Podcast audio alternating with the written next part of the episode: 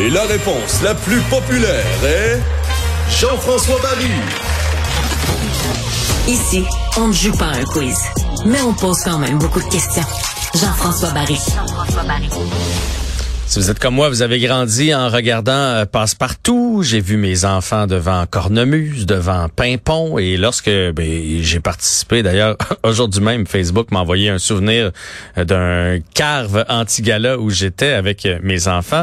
Donc, cette semaine, quand j'ai vu la fermeture de VRAC, ça m'a ça m'a attristé. Ça m'a attristé de se dire, on fera, on va faire de moins en moins d'émissions jeunesse au Québec. il va en avoir encore des émissions jeunesse, mais ça va être la patte patrouille. Donc, ça va être des émissions qui vont arriver de partout ailleurs. Les, les jeunes vont continuer d'écouter de la télé. Oui, c'est en, français, mais c'est pas fait ici.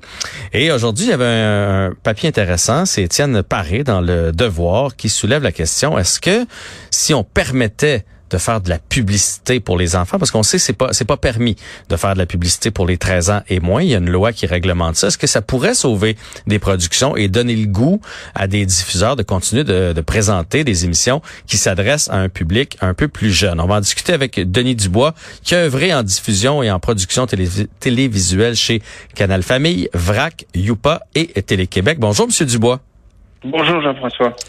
Donc, est-ce que cette loi-là qui empêche les, les, chaînes euh, de, télé de faire de la publicité ciblée envers les jeunes, est-ce que c'est ça qui empêche, euh, qui fait en sorte que les, les chaînes de télé ne sont pas viables financièrement?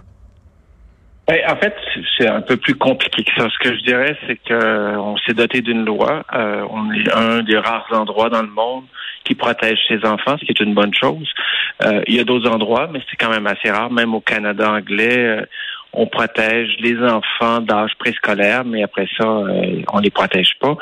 Euh, et la production télévisuelle, tu parlais de VRAC TV, la production télévisuelle euh, a eu à l'époque de VRAC TV, grâce à VRAC bien sûr, mais Radio-Canada, Télé-Québec, TVA en faisait encore un petit peu à l'époque, était l'âge d'or de la télévision jeunesse la façon de financer, bien évidemment, Télé-Québec et Radio-Canada sont des sociétés euh, publiques, donc le, le, le, gouvernement investit et il y a un rôle majeur à jouer là-dedans. Mais ce qui permettait de pouvoir diffuser, c'était les chaînes spécialisées parce que les revenus venaient des abonnements, donc on mhm. n'avait pas besoin de publicité, ça permettait ça. Maintenant, on sait ce qui s'est passé. On a vu dès, dès 2008 commencer à, à voir euh, euh, un transfert d'écoute vers des plateformes numériques, vers YouTube, etc. Donc maintenant, les gens n'écoutent plus la télé traditionnelle comme les adultes euh, d'un certain âge aussi euh, le font.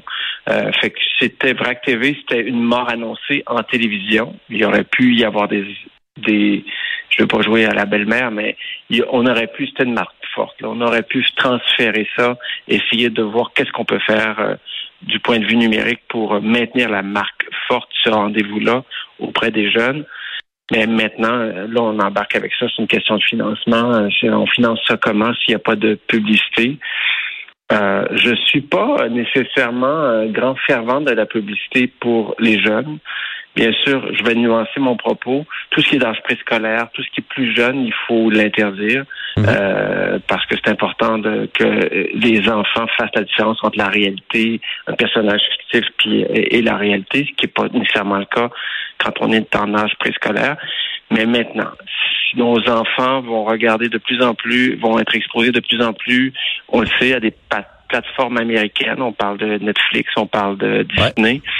Euh, puis pour une société, c'est important que quand tu arrives à, la fin du cycle du primaire et le secondaire, bien entendu, de d'avoir des référents, de regarder, de pouvoir euh, tu as besoin de te voir, de te reconnaître et de et, de je veux dire de, tester pour bien parler français là-dedans. Si on n'est plus capable de produire parce qu'on n'est plus capable de financer, et que nos enfants, ben, ils sont davantage exposés à des produits qui sont américains, donc c'est leur premier rapport avec avec une certaine forme de réalité.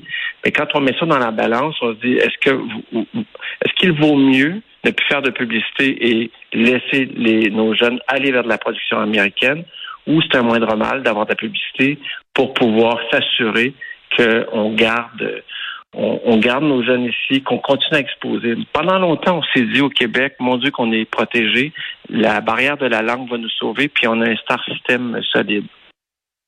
Aujourd'hui, la barrière de la langue nous, nous, nous aide plus du tout. Les jeunes sont bilingues, regardent, et le, le star system euh, commence à s'affaiblir.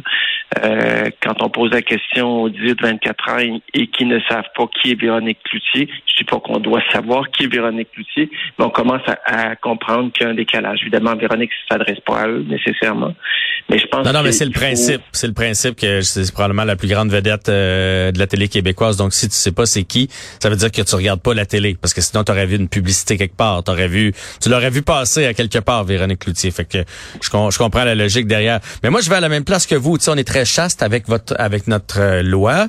Euh, peut-être qu'il y a moyen de l'assouplir un peu parce que 13 ans, euh, ça commence à être âgés. Là. Moi, j'ai eu des, enfants qui sont rendus un peu plus vieux, mais je vous dirais à partir de 7-8 ans, ils ont des tablettes entre les mains, ils ont des téléphones, on, leur donne notre, vieux téléphone qui devient une espèce d'iPod. Ils ont des jeux là-dessus, mais avant que les jeux commencent, il y en a de la publicité entre les tableaux. Il y a de la publicité euh, lorsqu'on télécharge des émissions, tout ça. Il y a souvent de la publicité qui va qui va jouer avant. Donc, je me dis, à un moment donné, il faut continuer de la réglementer. Là, je suis pas prête à ce qu'on vende n'importe quoi euh, pour les enfants mais si ça permet de faire de la télé ici, de faire travailler les gens d'ici, de, de mettre de l'avant nos valeurs et tout ça, parce que sinon on va s'américaniser énormément. C'est clair. Puis en fait, euh, si on revient à la publicité, il y a un truc que je protégerais. Puis euh, tu l'expliques bien. Euh, les jeunes, de toute façon, c'est un leurre, ils sont exposés à ça. Ils, ils sont peut-être pas exposés à des publicités qui s'adressent directement à eux, mais ils sont exposés à de la publicité, que ce soit sur YouTube, que ce soit sur les réseaux sociaux, que ce soit quand ils écoutent des fois avec leurs parents la télévision euh, plus traditionnelle, ils sont exposés à ça. Puis malheureusement, ou en tout cas c'est une évidence, on vit dans une société de consommation. Il y a une éducation quand même aussi à faire. Puis c'est pas en cachant ça qu'on va réussir à faire ça. Je pense qu'il faut le faire. Moi, ce que je protégerais, je protégerais les enfants d'âge préscolaire, bien sûr, et tout ce qui a trait à l'alimentation, je ferai très attention. Ah oui, ça, ça, clairement, vous avez un bon point. Euh, J'avais une question sur la, mort annoncée, puis vous y avez déjà répondu. Les, jeunes n'écoutent plus la télé comme comme nous, on a été habitués de le faire. Donc, un vrac aurait pu continuer de, de survivre peut-être, mais sur des plateformes. C'est vers ça euh, l'avenir heureusement ou malheureusement, ça, mon idée n'est pas encore faite, mais on pourra pas y échapper. C'est vers ça qu'on s'en va. Euh, je sais que vous avez œuvré dans le monde de la télé pendant vraiment, vraiment longtemps. Est-ce qu'il y a d'autres morts annoncées comme ça? Moi, je regarde ce qui se passe présentement dans les médias, là, différentes purges partout, dans les, les chaînes spécialisées dans le monde du sport, entre autres. Là, je vois de mes amis, des gens avec qui j'ai travaillé, dire, ben écoute, j'abandonne, c'est mon propre choix, c'est, rendu trop difficile de, d'arriver à la fin du mois avec, euh, avec ce, ce métier-là donc euh, je m'en vais ailleurs. On, dirait que l'espèce de, cataclysme qu'on voyait venir depuis des années. Moi, je me, ça fait des années que je me fais dire ah, la télé est en mouvance, la télé est en mouvance, le câble va disparaître. Mais là, on dirait qu'on est deux pieds dedans. Mais en fait, oui, le déclin se fait moins rapidement qu'on l'avait prévu ou estimé au départ. Mais c'est clair, clair, clair, c'est une c'est une, clientèle euh, qui qui qui s'éteint, c'est-à-dire qui, qui, qui est vieillissante d'une part. Euh, et euh, il est pas rare, tu sais, on, parle beaucoup des jeunes. Moi, je me préoccupe beaucoup, beaucoup, beaucoup. Oui, des jeunes, bien sûr, mais je dirais des 12 à 50 ans. Mm-hmm. Les, déjà toute la génération jusqu'à 50 ans, il est pas rare dans votre entourage, posez-vous la question. Euh, et peut-être si vous travaillez pas dans l'industrie, vous êtes plus abonné au câble. C'est plus votre façon de, de, de, de, de consommer. Et donc, c'est des générations qu'il faut, euh, sur lesquelles il faut œuvrer pour, euh, pour trouver des, des, des, des façons de, de, de, je dirais pas de résoudre le problème. On en parle souvent. Euh, on en parle souvent, mais il n'y a pas grand-chose qui se fait. Et j'ai décidé que pour le reste de ma carrière, j'ai le goût de me consacrer à ça. Les quelques projets que je vais prendre sous mon aile auront toujours auront toujours euh, en commun cette volonté de dire, OK, on fait quoi pour s'assurer, et ça, c'est de penser autrement au niveau des concepts, au niveau de la diffusion, du lieu de diffusion. Euh, tu sais, on dit souvent, En, je vous amène là sans vous perdre si, si je vais trop loin, Jean-François. Ah non, non, moi je vous suis très bien. Mais euh, c'est une marque comme VRAC. Euh, quand j'ai travaillé sur le lancement de Youpa, euh, Youpa, au départ, c'est une chaîne spécialisée. C'était aussi un magazine pour les parents. C'était un site, à l'époque, c'était des sites Internet pour les jeunes et pour les parents. Puis il y avait un cinquième volet qui n'a jamais été développé, qu'on n'a pas développé, qui, à mon avis, est le plus important maintenant. C'est un festival Youpa.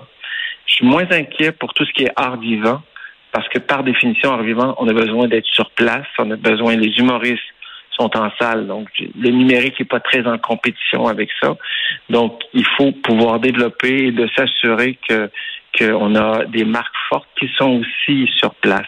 Mammouth à Télé-Québec, c'est un peu la même chose.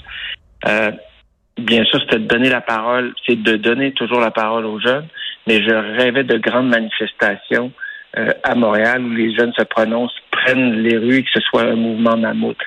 Je pense qu'il faut le travailler si on, veut parler de télévision d'impact aussi culturel, on ne doit plus le travailler de façon traditionnelle. Il faut trouver, en fait, il faut aller là où les jeunes sont. C'est notre priorité numéro un, c'est d'arrêter de se faire croire qu'ils doivent venir chez un diffuseur.